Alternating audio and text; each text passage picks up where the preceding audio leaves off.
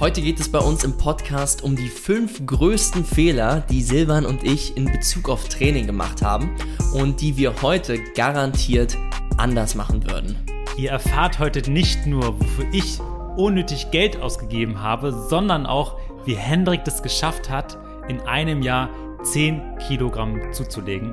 Also seid gespannt und jetzt viel Spaß.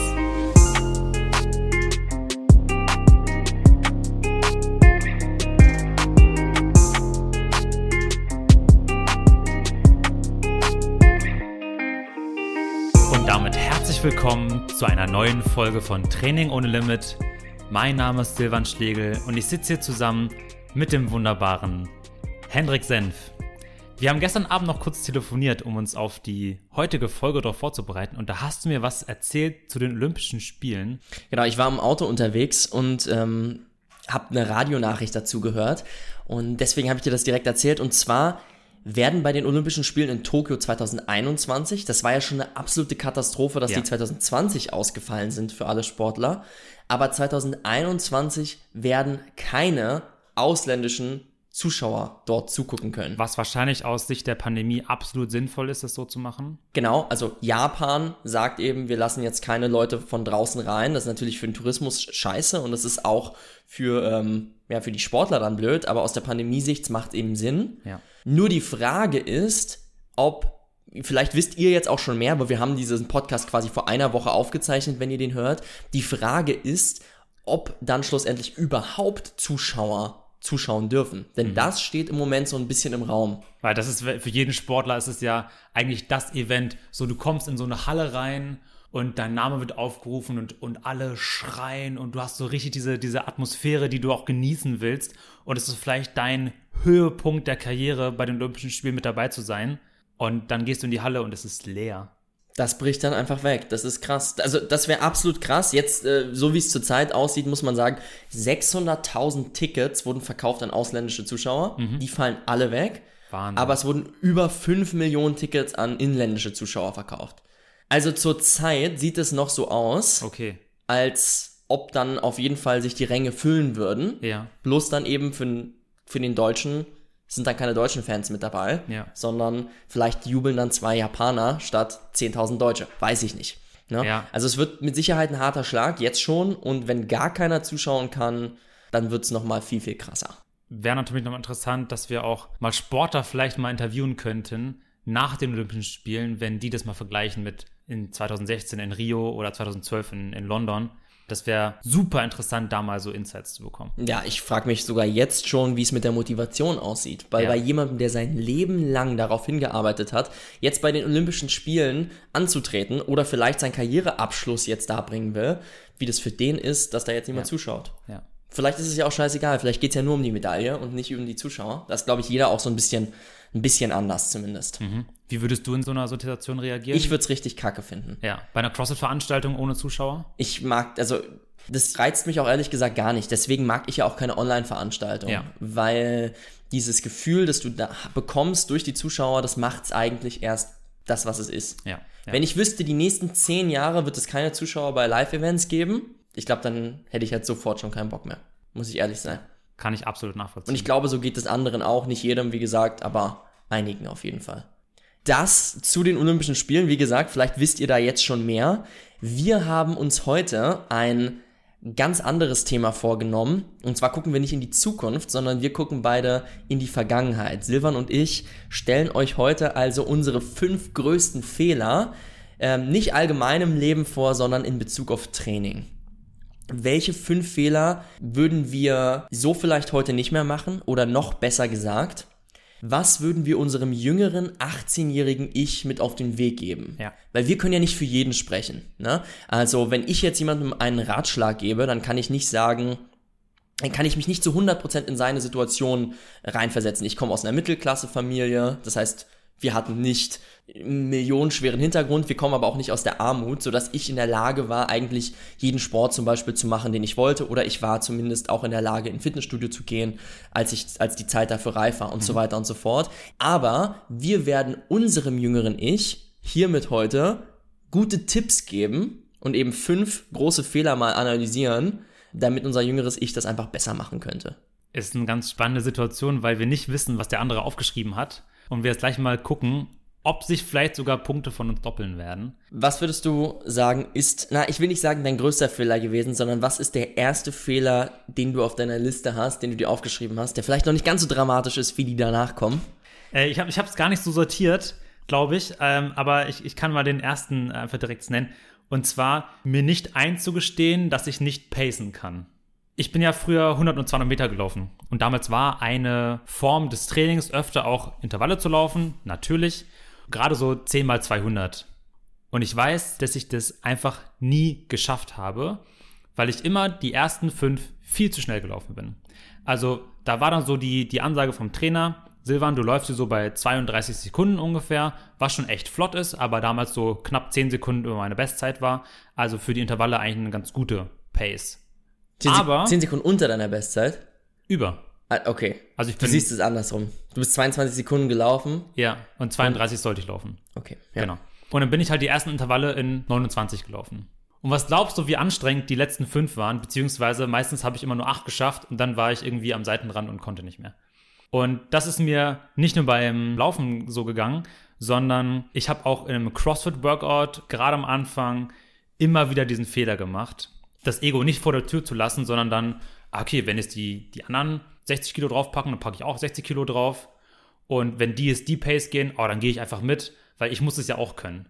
Und dass ich mir nicht eingestehen kann, so, okay, Silvan, du gehst es mal einen Schritt zurück, haust auf deinen Körper, guckst, was der gerade kann an diesem Tag und orientierst dich an, an der Leistungsfähigkeit. Das ist mit Sicherheit ein Fehler, den ich jetzt nicht mehr so mache. Was ja auch so der typische Anfängerfehler eigentlich ist, oder? Absolut. Also sich nicht einschätzen zu können, dazu gehört einfach ein gewisses Maß an Erfahrung. Ist es bei Ja. dir dann besser geworden? Bei den Läufen auf jeden Fall. Da habe ich einfach gelernt über den Schmerz, weil das einfach so eklig war nachher, dass ich die Intervalle einfach nicht zu Ende laufen konnte und ich dann da lag und also ich konnte halt nicht mehr besprechen. Also ich war todesfertig. Was wäre jetzt aber trotzdem, also ich sehe da jetzt ehrlich gesagt gar keinen so richtigen Fehler dran, weil das ist das, was am Anfang jeder macht. Wenn du jetzt deinem jüngeren Ich also einen Tipp mit auf den Weg geben könntest, denkst du, das würde einen Unterschied machen, wenn der jetzt früher anfangen würde zu pacen? Oder Nee, aber insofern, dass er früher anfangen sollte, auf seinen eigenen Körper zu hören. Ich glaube, das ist dann der, der Fehler, den ich gemacht habe. verstehe, Mhm. dass man sich dann also bewusst klar macht, dass man analysiert, warum lief es nicht so gut und dann Ja. eben diese Genau. Analyse auch nutzt und nicht Genau. einfach nächstes Mal wieder das gleiche Ding. macht. Richtig, richtig. Okay, verstehe. Wie ist das bei dir? Was hast du dir als allererstes aufgeschrieben? Ähm, ganz, um ganz kurz noch dabei zu bleiben, ich glaube, dieses Pacing-Ding ist bei mir auch ein absolutes Thema mal gewesen. Ich würde es bloß niemals in die Kategorie der, der größten Fehler mit Okay. einordnen, aber Ja. auf seinen eigenen Körper zu hören, doch, denke ich, klar, das gilt ja in jeder Hinsicht, oder? Mhm. Um auch mal mit dieser Trainingssicht einzusteigen, weil wir mit Sicherheit später auf Punkte eingehen werden, die fürs Training schlecht waren, aber die nicht im Training selbst passiert sind. Jetzt mal eine Sache, die ich mir selber mitgeben würde, wenn ich nochmal neu starten würde im Training. Also ich habe mit 15 angefangen, Krafttraining zu machen. Und zwar aus dem Hintergrund heraus, dass ich nicht wusste, in welche Richtung ich danach gehen möchte. Und ich hatte einfach die Idee in meinem Kopf, okay, du gehst ins Fitnessstudio, du pumpst dich ein bisschen auf und damit legst du im Grunde genommen die Grundlage für alle anderen möglichen Sachen. Da kannst du dich danach immer noch entscheiden. Kannst danach zum Football gehen, kannst danach, was weiß ich, kannst alles noch werden. Kraft als Basis. Genau. Ja. Das war so ein bisschen die Idee und natürlich im Hintergrund die Mädels in der Schule ein bisschen zu beeindrucken. Mit ne? Sicherheit. Klar. Jetzt der folgende Punkt. Ich bin also ins Fitnessstudio gegangen und habe als ersten Trainingsplan einen reinen Maschinenplan gekriegt. Also so 12 bis 15 Wiederholungen, Latzug, Wadenhebemaschine, Adduktor, Abduktormaschine, keine Ahnung, all diese Sachen und habe damit angefangen zu trainieren. Und das ist mit Sicherheit für den ersten Monat auch absolut in Ordnung. Das Problem ist, also nicht, dass es die beste Variante ist, aber das kostet dich jetzt nicht viel Zeit, mit sowas anzufangen und dann vielleicht Lust auf mehr zu bekommen. Aber es hat ungefähr ein Jahr gebraucht, bis ich angefangen habe, wirklich Grundübungen zu trainieren. Kniebeugen, Kreuzheben, Bankdrücken. Bei der Kniebeuge hat es sogar am längsten gedauert, hat anderthalb Jahre gedauert, dann habe ich erst damit angefangen.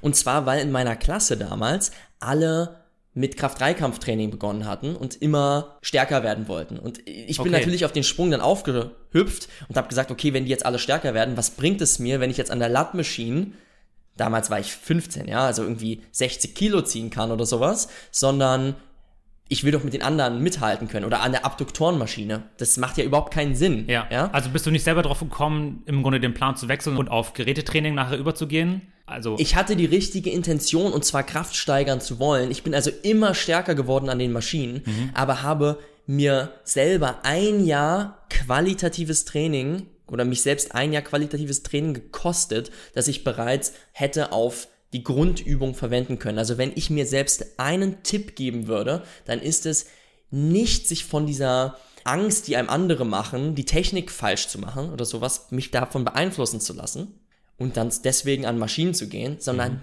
definitiv die Zeit investieren, zu lernen, wie man freie Übungen macht und damit sofort beginnen, weil der Sprung, ich habe dann nach diesen anderthalb Jahren mit 60 Kilo, glaube ich, 70 Kilo bei der Kniebeuge angefangen und konnte das innerhalb von einem halben Jahr auf 140 hochbringen. saustark.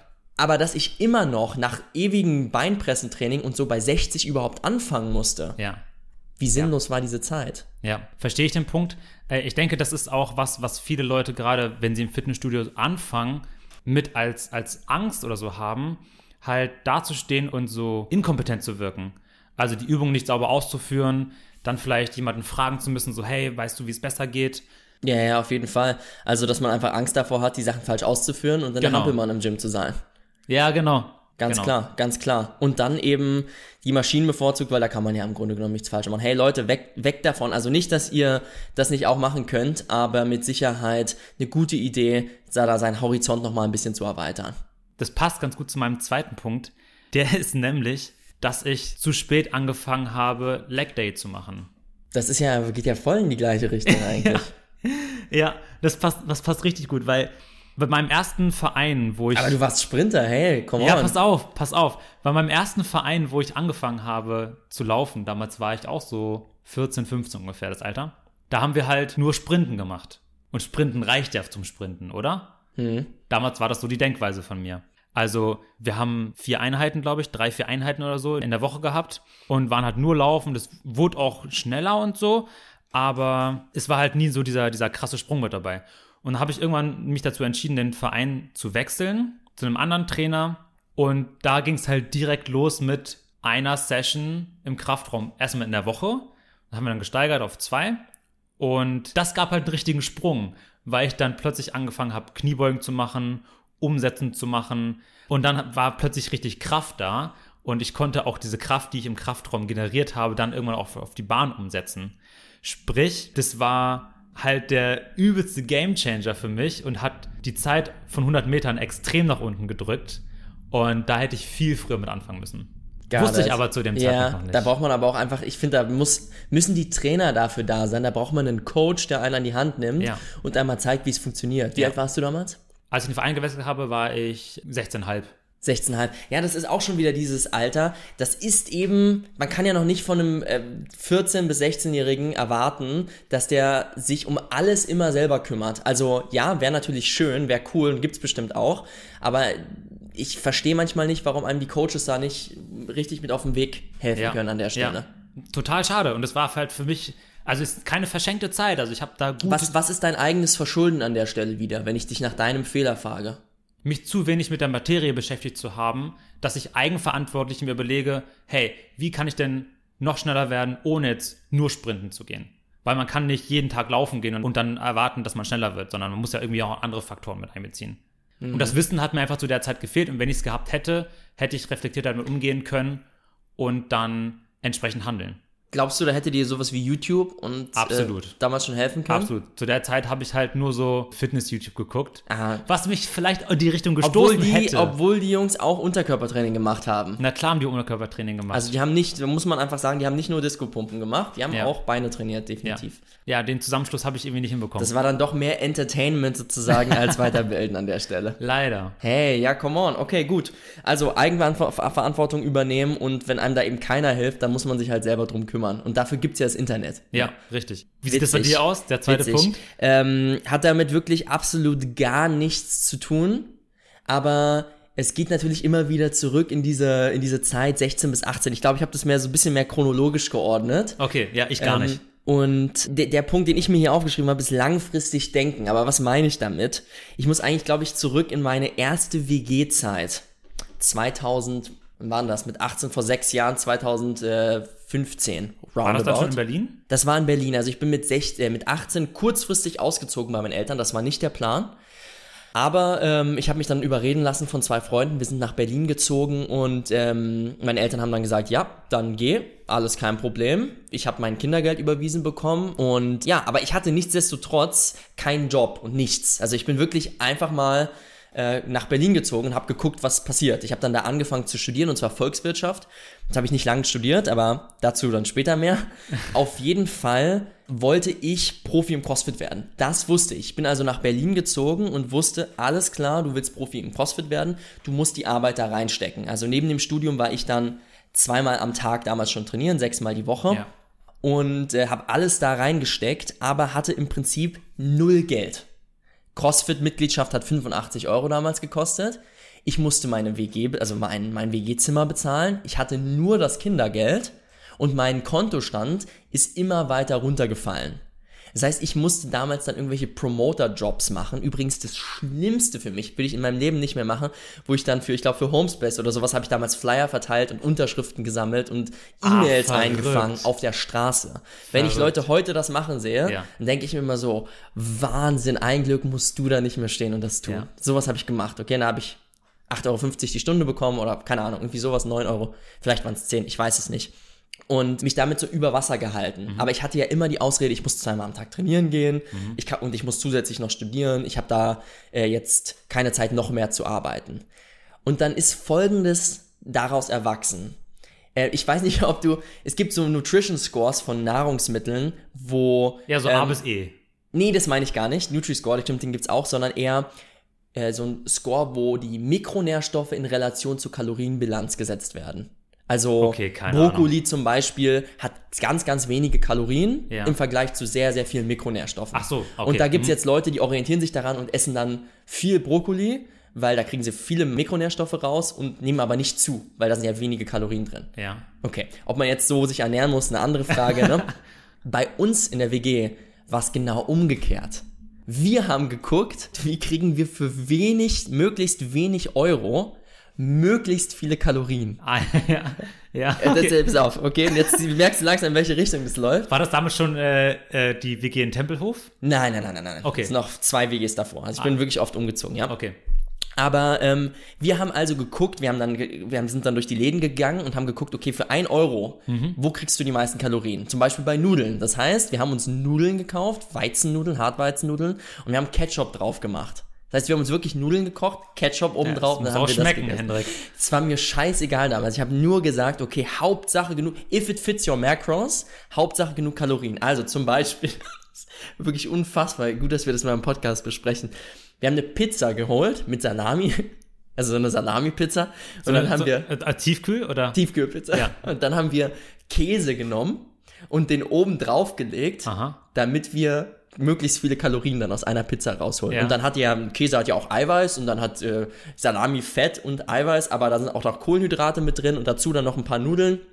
Und dann passt es schon von der Bilanz. Das ist irgendwie das raweste if it fits your macros, das du im Prinzip machen kannst. Also wir haben den Oh Gott. größten Bullshit gegessen. Oh Jetzt das Gott. krasseste. Ich habe extreme Gains gemacht damals. Und das ist das, was so ultra verrückt ist, weil mich haben, wir haben im Podcast hier schon mal die Frage beantwortet, ob man mit If It Fits Your Macros gut werden kann. Ey, ganz ehrlich, ich bin verdammt gut geworden mit diesem Scheiß. Das muss man sich mal vorstellen. Also man kann sagen, man kann trotz seiner Ernährung saugut werden. Ich bin wahrscheinlich sogar besser geworden als jemand, der sich nur vom Brokkoli ernährt hat, weil der hat ja überhaupt keine Energie fürs Training. Aber was ich auch sagen kann in der Zeit, ich bin, das ist auch nur die eine Quintessenz davon, was ich auch sagen kann, ich bin, ich habe echt zugenommen, mein Hautbild war scheiße, ich habe mich unwohl gefühlt irgendwann. Also es bringt dann andere Sachen mit sich und nur weil ein Körper am Ende kräftig und stark ist, heißt das noch lange nicht, dass er gesund ist, okay? Also es ist mit Sicherheit nicht die beste Ernährungsform. Aber meinst du nicht auch, dass einfach die zwei Trainings am Tag dich schon so weit nach vorne gebracht haben und dann war halt die Energie da, dass sie halt direkt verstoffwechselt Genau, werden und konnte? dementsprechend war es sogar besser, als nur Brokkoli zu essen. Ja, genau. Aber mit Sicherheit schlechter, als sich etwas gesünder noch zu ernähren, vor allen Dingen langfristig gedacht. Mhm.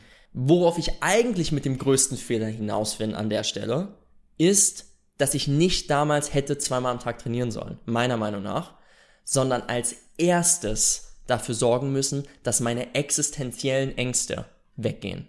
Ich bin immer all in bei so Sachen, weißt du, dann sage ich, ja, nee, das ist jetzt wichtiger. Ich hätte mir, ich hätte langfristiger denken müssen und mir sagen müssen, okay, wenn du in einem Jahr eine geile Basis haben willst, dann ist doch scheißegal, was jetzt gerade heute in deinem Training passiert. Du willst vielleicht in fünf Jahren mal richtig gut sein, nicht schon nächstes Jahr. Mhm. Dann guck doch jetzt erstmal, dass du einen soliden Job kriegst an die Seite. Zum Beispiel hätte ich damals anfangen können, mich schlau zu machen wegen Personal Training, wie man das macht. Und in wenig Zeit ein gutes Gehalt verdienen, sodass ich nicht übermäßig viel, sondern genau so, dass ich mir keine finanziellen Sorgen machen muss. Und wenn ich das gemacht hätte, dann wäre ich mit Sicherheit mit weniger Training sogar trotzdem erfolgreicher geworden in diesem Zeitraum. Und zusätzlich hätte ich keine finanziellen Ängste haben müssen, was alles andere noch mit betrifft. Das heißt, vielleicht hätte ich dann noch zusätzlich mein Studium besser absolvieren können im Jahr später, weil ich dann hätte weniger arbeiten müssen. Und so weiter und so fort, die Kaskade. Also die, die Quintessenz ist hier noch nicht mal das schlechte Essen, okay? Das war ein Punkt. Für mich war es eher erstaunlich, dass das sogar funktioniert. Auch wenn die Langfristigkeit man da auch mal so ein bisschen in Frage stellen muss und wie gesund das ist sondern viel eher als allererstes darum kümmern, dass die Basis passt, bevor man anfängt, wild zu eskalieren im Training. Weil nicht jeder kommt aus einer reichen Familie und ich kam halt nicht aus einer reichen Familie. Das heißt, mir konnte nicht jeder alles finanzieren und ich konnte Ja. machen, was ich will. Also muss ich mich selber drum kümmern. Das ist halt eigentlich zusammengefasst unter dem Punkt Erwachsen werden, oder?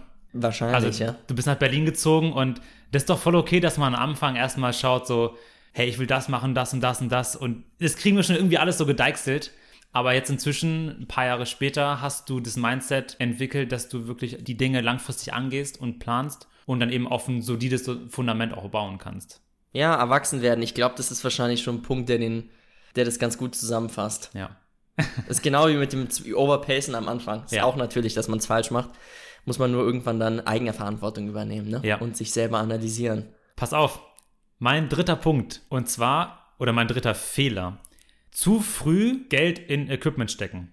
Ich habe als Ausrede genommen, weil meine Zeiten nicht schneller wurden, die Schuhe, die sind einfach, ich brauche andere Schuhe.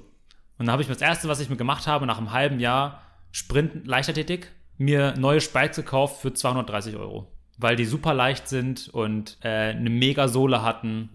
Und dann dachte ich so, hey, mit denen, ich muss aber die Bahn jetzt fliegen. Das muss ich mindestens eine Sekunde schneller. Was ist denn da? Welten bei 100 Meter Sprint, ne? okay. Ja, Ja. bist du geflogen? Äh, Was passiert? Ich war im ersten Wettkampf sogar langsamer. Mit den neuen Schuhen. Lag's an den Schuhen? Natürlich nicht, es lag an mir. Ich hätte erstmal die Basics machen sollen, sprich Lauftechnik lernen, Kraft generieren, Leg Day machen, dass ich die vernünftige Grundlage auch habe, um dahin dann aufzubauen, dass ich überhaupt das Equipment richtig einsetzen kann.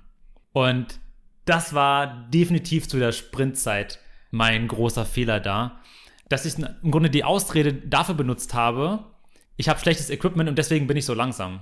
Und Dabei hätten die Stellschrauben ganz andere sein Genau, müssen. und das ist, das ist halt der größte Trugschluss gewesen. Und das ging mir halt damals im CrossFit am Anfang auch wieder ähnlich. Das erste, was ich gekauft habe nach zwei Sessions, ah, ja, natürlich, ich brauche Grips. Und natürlich hätte ich keine gebraucht. Ich hätte an der Griffkraft arbeiten können. Ich hätte mir Gedanken darüber machen können, wie die Movements überhaupt an der Stange funktionieren. Klar, aber, irgendwann ist es trotzdem tatsächlich mal Zeit für ein paar Grips. Also, Dass sie nicht helfen, das sage ich ja gar nicht. Also das ist ja absolut sinnvolles Tool. Aber man braucht definitiv nicht alles direkt am Anfang. glaubst du, das Über Überkonsumieren ist ein insgesamt ein Problem? Also Klar. zu viele Leute kaufen sich Sachen, die sie eigentlich nicht brauchen. Ja, und dann kaufst du dir zehn Outfits, die du beim Laufen anziehen kannst. Nachher hast du eins irgendwie, was du aktiv nutzt und alle anderen hängen im Schrank. Und dann kaufst du diese Sportschuhe und diese Tasche noch. Aber eigentlich reicht es halt auch mit einer Tasche. Ja, an der Stelle mal die Frage an dich als äh, ja, so Läufer auch. Ähm, denkst du, man braucht mehrere Paar Laufschuhe? Weil jeder Langstreckenläufer zumindest hat ja mehrere Paar eigentlich im Schuh. Ja, also ich bin jetzt kein Experte für Langstrecke. Da schwer zu sagen. Ich hatte halt ein Paar Laufschuhe für die normale Bahn, also für normales Training. Und ein Paar Spikes. Beziehungsweise dann relativ schnell sogar auch zwei. ich hatte am Anfang mir so ein Allround-Spike gekauft, womit ich halt auch springen konnte zum Beispiel. Und dann halt relativ schnell so ein Spezial-Sprint-Spike.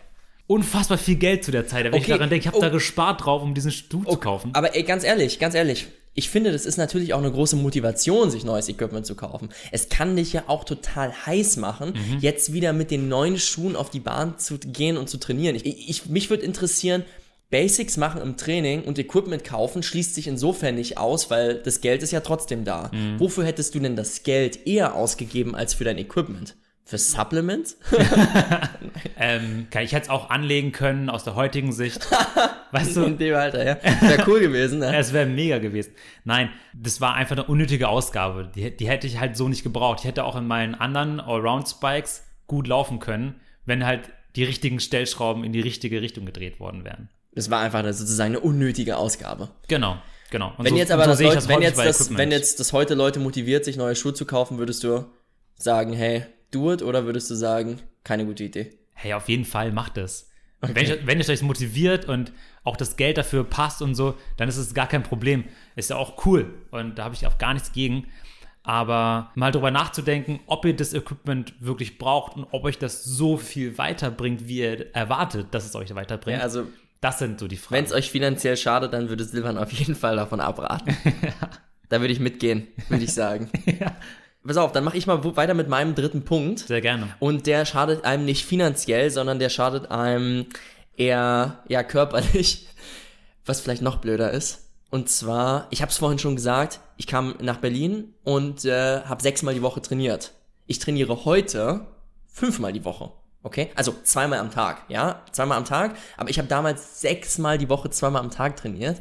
Come on. Wahnsinn. Da, ich habe beim 15 war ich ja noch im Fitnessstudio. Ich habe mit 17 angefangen mit CrossFit und mit 18 jetzt anderthalb Jahre später oder so zweimal am Tag trainieren ist vielleicht ein bisschen überzogen, oder? Und genau das war der Punkt. Also ich erkenne auch im CrossFit gerade extrem viele Leute. Also man muss viel trainieren, ja, vorneweg gesagt, weil es so viele verschiedene Arten Ja. von Training gibt, die man machen muss. Ja. Im Krafttraining reichen vielleicht auch drei, viermal die Woche. Selbst wenn man auf ein sehr, sehr hohes Niveau kommen will, das reicht im CrossFit nicht aus. Aber Leute, direkt am Anfang mit sechsmal die Woche oder sowas reinzugehen, ist für fast jeden einfach viel zu viel. Und gerade für mich damals mit sechsmal am, also sechsmal pro Woche, zweimal am Tag, ich habe mich im Grunde genommen permanent so auseinandergenommen, dass ich, äh, ich lief dann nach dem Jahr, wo ich nach Berlin gekommen bin, lief ich mit so vielen Verletzungen rum. In dem Alter schon, also ich war noch nicht mal 19 und ich hatte äh, Probleme mit der Hüfte, ich hatte Probleme mit dem, ein bisschen Probleme mit dem Knie, äh, mein Hand, meine Handgelenke hatte ich ja zwei Jahre noch danach Probleme. Ich weiß nicht, ob du die Story da kennst mit den Handgelenken. Das war viel zu viel. Und da ähm, ganz klarer Rat an mein jüngeres Ich, lieber zwei ruhige Tage machen, lieber nur einmal am Tag trainieren, nicht nur aus diesen finanziellen Gründen, sondern dieses Trainingspensum, das muss langsam hochgesteigert werden. Natürlich. Und egal, ob ihr Krafttraining macht, wo die Gesamtanzahl dann etwas geringer ist, oder sowas wie CrossFit, selbst da muss man sich langsam an diese Frequenzen gewöhnen und ähm, muss eben den Sport eben auch da langfristig betrachten, ja. was du auch immer sagst, je weiter man im Training kommt, desto wichtiger wird der Faktor Regeneration. Und das ist witzig, weil genau den Punkt habe ich mir auch aufgeschrieben, ich habe ihn nur anders genannt. Auch ich habe angefangen, CrossFit zu machen mit zehn Classes in der Woche. Das ist unfassbar für mich. Zehn Classes in der Woche. Ich hatte, glaube ich, nur Dienstag habe ich Pause gemacht, weil ich so viel gearbeitet habe. Und selbst das war halt kein Regenerationstag für mich. Und das ist halt der, also der, der größte Fehler, den man eigentlich machen kann, die Regeneration zu vernachlässigen. Weil die sorgt nachher dafür, dass sich der Körper ja anpassen kann an die Belastung, die ihr im Training ausgesetzt habt. Und nur so funktioniert dieses ganze Spiel. Es ist immer Reiz setzen und wieder regenerieren und dann adaptieren lassen. Und wenn ihr die Regeneration da rauswerft, dann kriegt ihr Verletzungen. Genau, und am Anfang dauert es einfach, wenn man, wenn man startet, ähm, dann reicht ein geringerer Reiz aus, um schon Fortschritte zu machen. Warum jetzt noch immer wieder neue Reize draufballern, von denen ihr euch am Ende nicht mehr erholen könnt, wo die euch da vielleicht schon dann weniger bringen? Ja, also hatte ich definitiv auch so. Ich habe das, glaube ich, ein halbes Jahr durchgezogen und habe ich gemerkt, boah, es wird irgendwie ganz schön anstrengend. So, man wird müde über den Tag, hat nicht mehr so die Leistungsfähigkeit. Es macht nicht mehr so Spaß. Ja, man wird auch nicht mehr stärker auch nichts, ne? Also man bleibt dann einfach nichts mehr. stehen. Genau. Und das war dann für mich definitiv ein Warnsignal, runterzugehen. Jetzt bin ich halt auf der ganz extrem anderen Seite. Ich trainiere jetzt einmal in der Woche. Das ist übrigens auch kein gutes Beispiel. Das ist auch gar kein gutes Beispiel. Nehmt euch das nicht als Vorbild. Allerdings, ähm, ja, wie Wir gesagt, kennen die Situation ja Genau. schon. Wir haben oft drüber gesprochen. genau. Aber mit, mit zehn Klassler einzusteigen, das war einfach way too much. Ist das auch schon dein dritter Punkt gewesen? Mein vierter sogar schon. Dein, dein vierter. Ach, du hast ja gestartet, ne? ja, Stimmt. genau. Das war schon mein vierter Punkt. Oh, dann bin ich ja jetzt schon wieder dran. Ah, okay, da habe ich mir eine Sache aufgeschrieben. Wir haben kurz vorher, da haben wir kurz vorher drüber gesprochen, äh, wo ich mir nicht hundertprozentig sicher bin heute, in welchem, in welcher, auf welche Art und Weise das ein Fehler war. Der Punkt ist, ich habe mir aufgeschrieben, dass ich früher mit einem Coach zusammen hätte arbeiten sollen. Und ich glaube in diesem Zusammenhang auch, hey, um meine Situation mal nachzuvollziehen, 2000, ah, ich kenne die Jahreszahlen immer nicht, aber auch eben mit, mit 19, also vor fünf Jahren, 2016, da gab es in Deutschland, muss ich ganz ehrlich sagen, nie, es gab einfach keinen Coach, dem ich zugetraut habe, mich zu trainieren.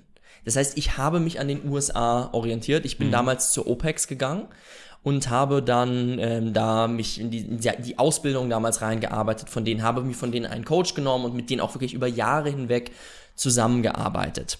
Es gab keinen Coach hier in Deutschland, wenn es diesen Coach geben würde, zurückversetzt. Also ich würde auf jeden Fall meinem jüngeren Ich raten, glaube ich, mit der Flexibilität, die man in diesem Alter hat, würde ich ihm raten, wenn du Profi werden willst, dann zieh dorthin, wo ein guter Coach ist. Lass dich nicht nur remote coachen, Ja. sondern lass dich sogar live vor Ort coachen. Nichts anderes machen ja auch andere Top-Sportler in olympischen Sportarten. Also ein Turner, der jetzt in den Verein wechselt aufgrund des Trainers. Oder ein Sprinter, der aufgrund des Trainers von Deutschland in die USA zieht, um dort trainieren zu können. Das ist ja ganz normal, weil man sich die Expertise sucht von einem Coach, um dann vor Ort auch betreut werden zu können.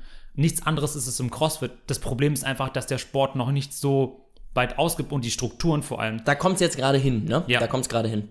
die Strukturen auch jetzt dann auch fünf Jahre vorher, die Strukturen noch gar nicht da waren, um überhaupt das gewährleisten zu können, dass du halt dich vor Ort coachen lassen kannst.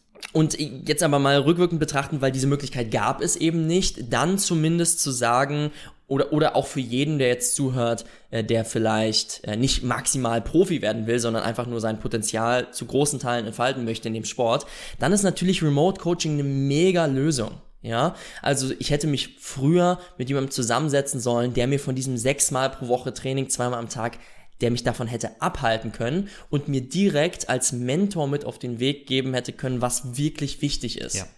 Was ich aber nicht weiß, und das war das auch, was ich vorhin zu dir meinte, ob das auch grundsätzlich ein, also für ein, fürs Training definitiv ein Fehler, das nicht früher zu machen, aber aus meiner persönlichen Sicht, ich weiß gar nicht, ob ich es jetzt nachträglich betrachtet also ändern würde, weil natürlich hat mir diese Zeit zu viel Selbststudium verholfen. ich habe eben niemanden gehabt, der mir die Lösung geliefert hat, sondern ich musste mich selber drum kümmern. Ich habe damals selber meine eigenen Trainingspläne geschrieben.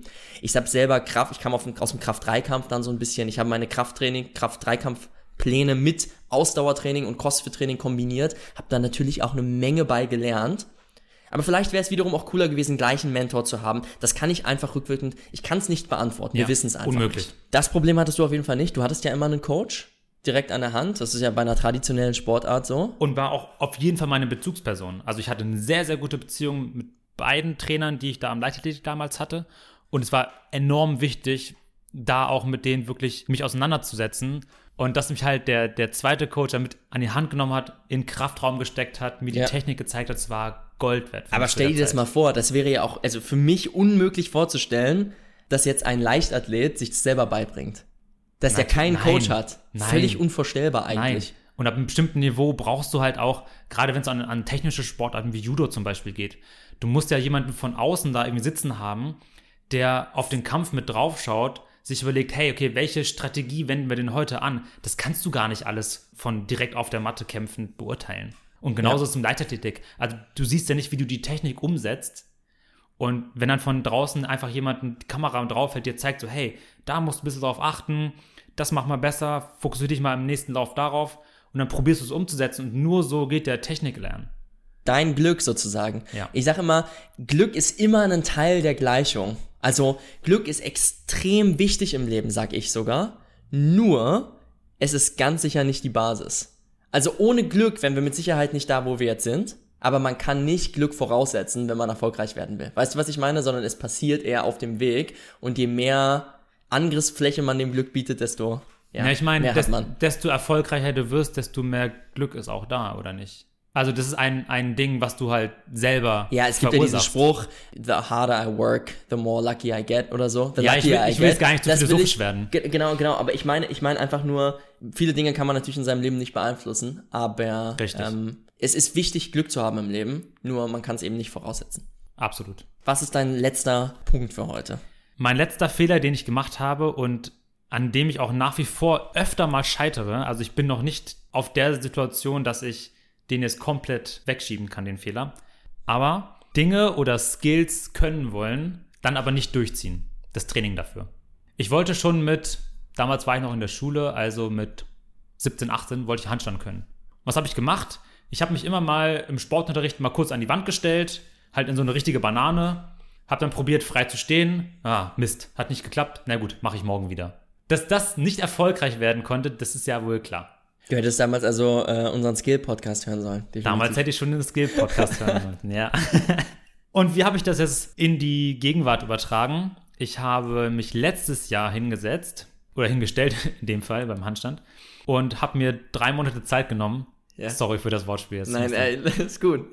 habe mir drei Monate Zeit genommen und habe jeden Tag eine halbe Stunde dafür investiert. Und jetzt bin ich so weit, dass ich den frei von der Wand hinstellen kann und der immer sicher steht. Ich kann ihn noch nicht frei raufschwingen, aber dafür habe ich ihn jetzt einfach auch zu lange nicht gemacht. Aber alleine darüber, dass ich mir halt diese Zeit genommen habe, täglich daran zu üben und vor allem auch mit einem Plan das Ganze zu tun, dann wird das Ganze erfolgreich. Anderes Beispiel, ich dachte nie in meinem Leben, dass ich einen Rückwärtssalto springen kann und habe das quasi schon abgeschrieben. So, ja, das, da bin ich viel zu alt, um das zu erlernen. So, wenn du das mit 5, 6 oder so nicht erlernst, dann wirst du es niemals können. Das ist auch ein geiles Takeaway übrigens, weil das sagt, das höre ich ständig und immer zu, bei jedem Beispiel. Und es stimmt gar nicht. Nee, ähm, die, die hätte, wäre, könnte Körper, das sind immer die fittesten. Ja. Also hätte ich mit fünf Jahren schon dies, hätte ich, könnte, we weißt du, was ich meine? Ja, total. Aber das ist Quatsch, das kann man wirklich immer noch lernen, auf Richtig. jeden Fall. Und dann kam halt ein Kumpel von mir, der Pascal, Shoutout an dich. Dann hat er mich mitgenommen beim, beim Boulder-Training, meinte so, Silvan, wir springen jetzt Rückwärtssalto. Und ich meinte so, genau, ich gehe dann. Und er meinte, nein, nein, nein, wir machen das zusammen, ich zeig dir, wie das geht. Und das gleiche ging ja bei dir dann auch los, wo wir Beim Turn, bei den Turnern waren, bei ja. den Turnern waren am Olympiastützpunkt, wo du auch innerhalb kürzester Zeit plötzlich den Rückwärtssalto springen konntest, einfach nur, weil jemand einen an die Hand genommen hat. Und da sind wir vielleicht auch wieder bei dem Punkt, den du gerade erzählt hast, einen Coach mit dabei zu haben. Jemand zeigt dir, wie es halt funktioniert. Und dann schafft man auch Dinge, wenn man sich halt einfach nur auf den Arsch setzt, einen Plan hat und das Ganze durchzieht. Und das hätte ich damals auch machen müssen schon. Äh, ich habe vor ein paar Folgen erzählt, wie schlecht ich immer im Wettkampf war, wenn es um einen Sprintstart ging. Dass ich immer den, den, den Start verpasst habe. ja. Und ich hätte mich hinsetzen müssen, hätte einfach Wettkämpfe machen müssen, um diese Wettkampferfahrung zu haben nachher. Um nicht mehr so diese Nervosität Diesen zu haben. Skill zu üben, Genau, auf den Punkt, den guten Start hinzukriegen. genau. Und ich hätte es einfach machen müssen. Und aus meiner Sicht wirklich ein sehr, sehr großer Fehler. Und mir passiert es immer wieder, dass ich dahin falle. Aber inzwischen bin ich so reflektiert, dass ich jetzt weiß, ah, okay, so ändere ich das. Ja. Und ähm, Und es ist auch scheißegal, wie schnell andere irgendeinen Skill erlernen. Es ist scheißegal. Wenn ihr ihn könnt, könnt ihr ihn. Richtig. Ob ihr dafür fünf Jahre gebraucht habt oder nur zwei Tage. Aber der Punkt ist, ihr werdet wahrscheinlich deutlich stolzer drauf sein, wenn ihr, wenn ihr es euch lange hin erarbeitet habt. Natürlich. Und das ist doch das Geile daran. Man kann sich halt sowas nicht für Geld kaufen. Entweder man investiert die Arbeit und die Zeit da rein Ja. und kann das am Ende Ja. oder nicht. Die beiden Wege gibt es. Und es wird immer, wird immer Sachen geben, die einem leicht zufliegen und andere Sachen, die super schwer sind. Und dementsprechend ist es halt, ja, wenn man Total. sich hinsetzt, kriegt man alles hin. Gut, äh, richtig guter Punkt. Coole, cooler Abschluss. Ich äh, liefere mal auch noch meinen, meinen le letzten Punkt, der ich finde, der auch sehr, sehr wichtig ist. Und das ist Spaß im Training haben. Ja, Oh ja, ja. das, okay, jetzt, äh, ja, was soll das bedeuten? Ja, das sagt doch jeder, oder? Nee, aber was ich meine, ich habe wirklich das Gegenteil erlebt. Ich habe es gelebt, das Gegenteil davon. Und äh, teilweise mache ich das natürlich immer noch. Aber wie komme ich dazu drauf überhaupt? Ich habe mir auch zu der gleichen Zeit, damals mit 18, 19, da habe ich mir wirklich viele Gedanken gemacht über, über wo will ich im Leben hin, was will ich tun. Und da bin ich mit Sicherheit jetzt auch wieder an dem Punkt. Aber damals musste ich eben eine Entscheidung fällen. Und ich habe mich für Sport entschieden und habe aber überlegt, warum aus meiner Sicht damals, warum sind dumme Sportler häufig so erfolgreich? Okay, das hört sich gemein an, ja. aber das würde ich heute vielleicht sogar wieder ein bisschen zurücknehmen, weil auch sehr viele intelligente Sportler oben sind. Aber nichtsdestotrotz, viele Sportler in meinen Augen damals, die wirklich nicht besonders intelligent waren, konnten aber höchst erfolgreich in ihrem Sport werden, weil sie einfach sich um nichts eine Platte gemacht haben. Weil es A nur den Sport gab und B, weil sie einfach immer gemacht haben, was ihr Coach ihnen gesagt hat. Mhm. Das heißt, ich habe damals, als ich zu meinem OPEX-Coach gegangen bin, habe ich gesagt, unabhängig davon, was ich in meinem Selbststudium lerne oder in meinem Studium, ich werde meinen Coach niemals hinterfragen.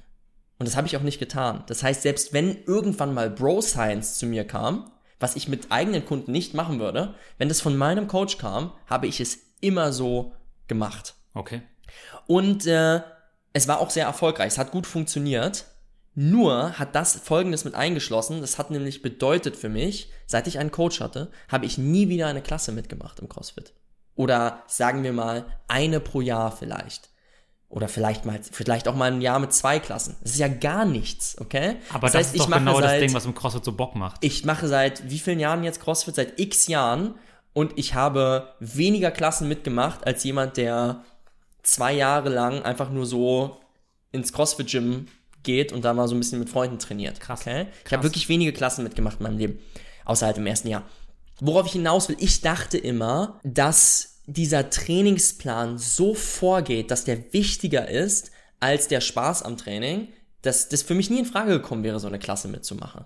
Würde aber heute sagen, dass ich, seit ich etwas entspannter geworden bin und mir auch mal zugestehe, andere Ziele zu setzen als nur den Wettkampf im CrossFit. Zum Beispiel mal sage, ey, ich will gerne jetzt auf fünf Kilometer laufen einfach mal besser werden und ich trainiere dafür auch mal ab und zu mit einem Freund zusammen, der mit mir gemeinsam laufen geht. Oder ich setze mir andere kleine Zwischenziele im Training, auf die ich mit einem Kumpel hin trainieren kann. Oder ich baue mal eine Bro-Training-Sessions mit meinen Powerlifting-Kumpels ein, dass mich das überhaupt nicht zurückgehalten hat.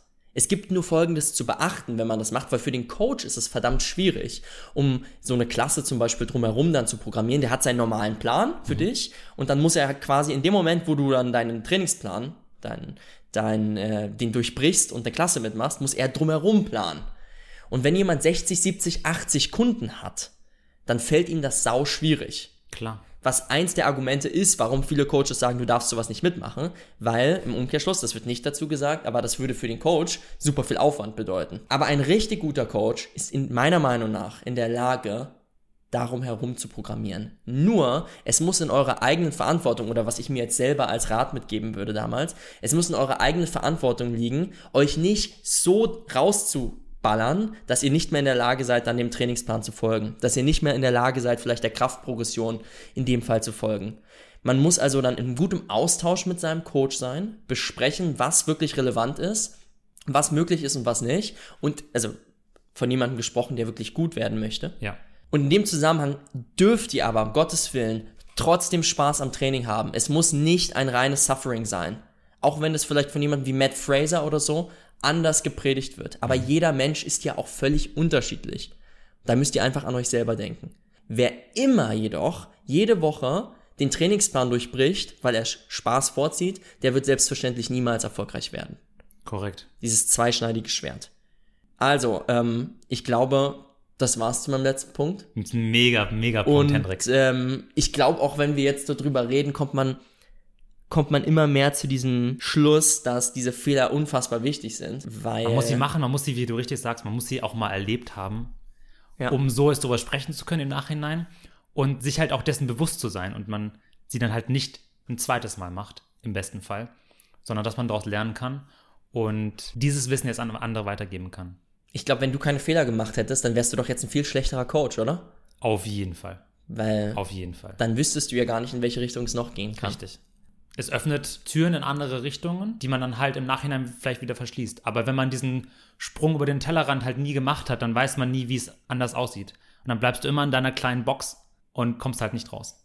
Silvan, dann freue ich mich, dass wir dieses andere Gespräch heute mal geführt haben. ja. Ich hoffe, euch beim Zuhören hat das auch Spaß gemacht und vielleicht könnt ihr ja sogar was mit rausnehmen. Vielleicht seid ihr auch ja gerade auch erst 18, wer weiß. Und ihr überlegt, was ihr besser machen könnt. Nehmt ähm, gerne mal Bezug. Wir würden gerne mal eure größten Fehler in Bezug auf Training auch hören und kennenlernen. Und dann können wir da auch nochmal in einer der nächsten Folgen drüber sprechen. Schade, dass wir keine Kommentarfunktion haben. Das finde ich Ja. immer am blödesten. Weil das wäre wäre perfekt, unter dem Podcast jetzt direkt Kommentare zu schreiben. Abs absolut. In dem Sinne, vielen Dank fürs Zuhören, Leute. Viel Spaß diese Woche. Habt eine habt ne richtig coole Woche. Wir haben gar keinen Bezug zu den Open genommen. Ah, naja, egal. Das machen wir dann, wenn die Open durch sind. Und in dem Sinne, bis dahin. Vielen, vielen Dank fürs Zuhören. Bleibt gesund. Bis dahin. Leute, wenn euch diese Folge gefallen hat, dann erzählt euren Freunden davon, verlinkt uns in eurer Instagram Story und schreibt uns euer Feedback dazu. Abonniert uns auf den Social Media Kanälen, hört uns bei Spotify oder Apple Podcast. Und jetzt wünschen wir euch noch eine schöne Woche und wir sehen uns beim nächsten Mal. Macht's gut. Bis dahin.